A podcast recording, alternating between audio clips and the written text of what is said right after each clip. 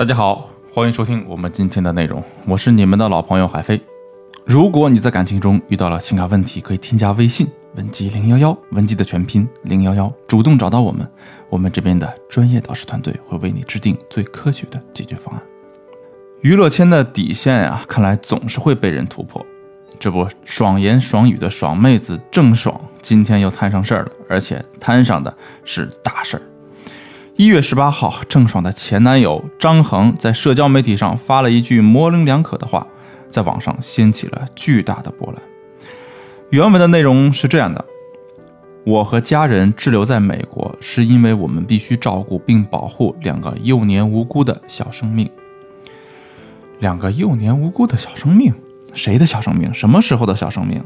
一时间，网上的舆论沸腾了，人们纷纷对上面的两个问题搜集资料和证据。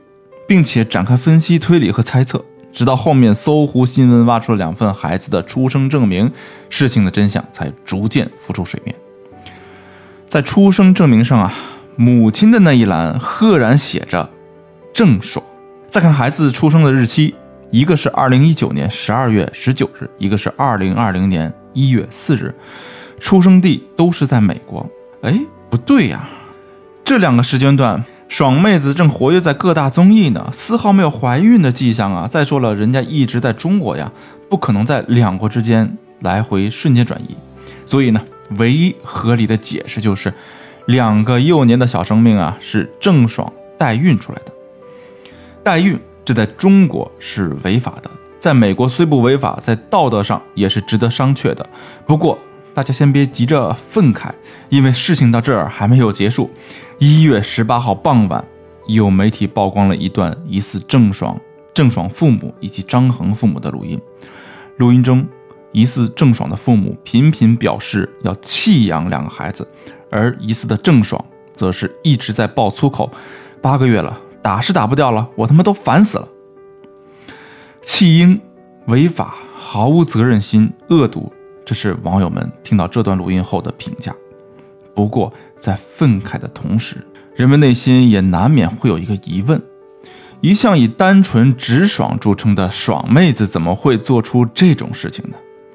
想要弄清楚这一点呀，我们就一定要知道任性和真性情之间的区别是什么。首先，每一份任性里啊，都包含着真的部分。比如，在别人都说客套话的时候，一个任性的姑娘就敢于说真话；当别人都在假笑的时候，一个任性的姑娘也敢于直抒胸臆发脾气。可是，正是由于这一点，人们很容易把任性当作真性情。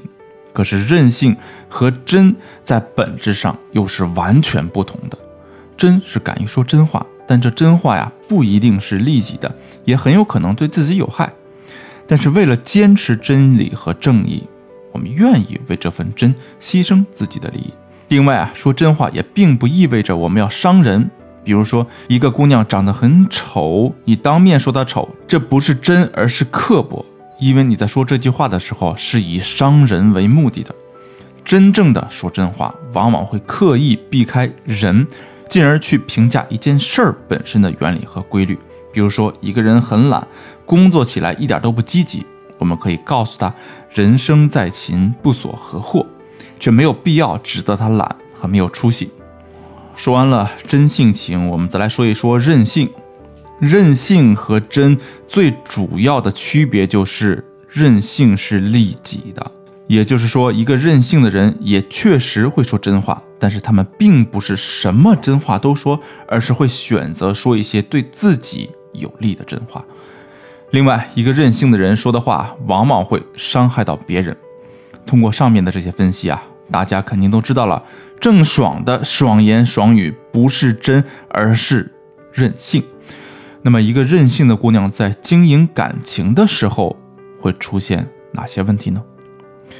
第一个问题是太过于任性，导致感情崩盘。任性的姑娘在感情里往往会走极端，从而让他们自己时刻在危险的边缘徘徊。比如说跟男朋友吵架了，一般姑娘会说：“哼，你要再这么吼我，我就不理你了。”而任性的姑娘则会说：“你竟然敢吼我，看来你是不爱我了，分手。”你看同样是一件事儿，任性的姑娘面临风险肯定会更高，所以她们的感情也更容易崩盘。第二个问题是，由于缺乏责任心，会让感情步履维艰。为什么郑爽会被卷入代孕生子这场风波呢？其实啊，归根到底就是因为郑爽缺乏责任心。首先，作为一个母亲，十月怀胎生儿育女，这是责任。郑爽不愿意承担这样的责任，所以选择了代孕。另外，作为一个妻子，在婚姻中进退有度，跟丈夫一起抚养子女也是一种责任。郑爽也不愿意承担这样的责任，于是就选择了离婚，弃一双儿女于不顾。站在张恒的角度想一想，他承担的压力啊，可想而知。其实啊。这也不光是郑爽的婚姻，在现实生活中啊，因为自己任性导致婚姻背负压力、举步维艰的例子啊，实在太多了。所以啊，我们一定要改变自身任性的特点。可是，到底该怎么改变呢？首先，我们要啊培养自己的同理心。所谓同理心，就是。跳脱出自己的情绪和感受，进而体察到别人的感受和情绪的能力，怎么才能拥有同理心呢？我们一定要养成换位思考的习惯。比如，我们现在跟男生吵架了，吵完架之后，我们不要只站在自己的角度思考问题，而是要把自己当成对方，然后在脑海中回溯一遍刚才的情景，体察一下对方的感受是什么。这种训练啊。进行一两次可能并不会有太大的效果，可是只要我们坚持去做，慢慢的我们就会拥有超强的同理心。另外，我们还要多想一想任性的后果，然后用这种后果来制约我们自己的行为。比如说，我们现在非常想冲男人发火，并且我们的理由也非常充分。可是，尽管如此，我们还是要先想一想，发火之后，男人会做出什么样的反应？这段感情会走向何方？发火的风险和代价是什么？自己是不是可以承担这样的代价？就这么想着想着呀，我们的气很可能就消了。之后，我们就会恢复到理性的状态，进而做出正确的选择。当然啊，韧性也是分等级的。如果韧性的级别太高的话，我们是很难通过自我的调整来进行改变的，所以呢，我们必须要借助专业的心理干预来让自己发生蜕变。如果你也想获得类似的指导，可以添加微信文姬零幺幺，文姬的全拼零幺幺来预约一次咨询。好了，我们今天的内容就到这里，下期再见。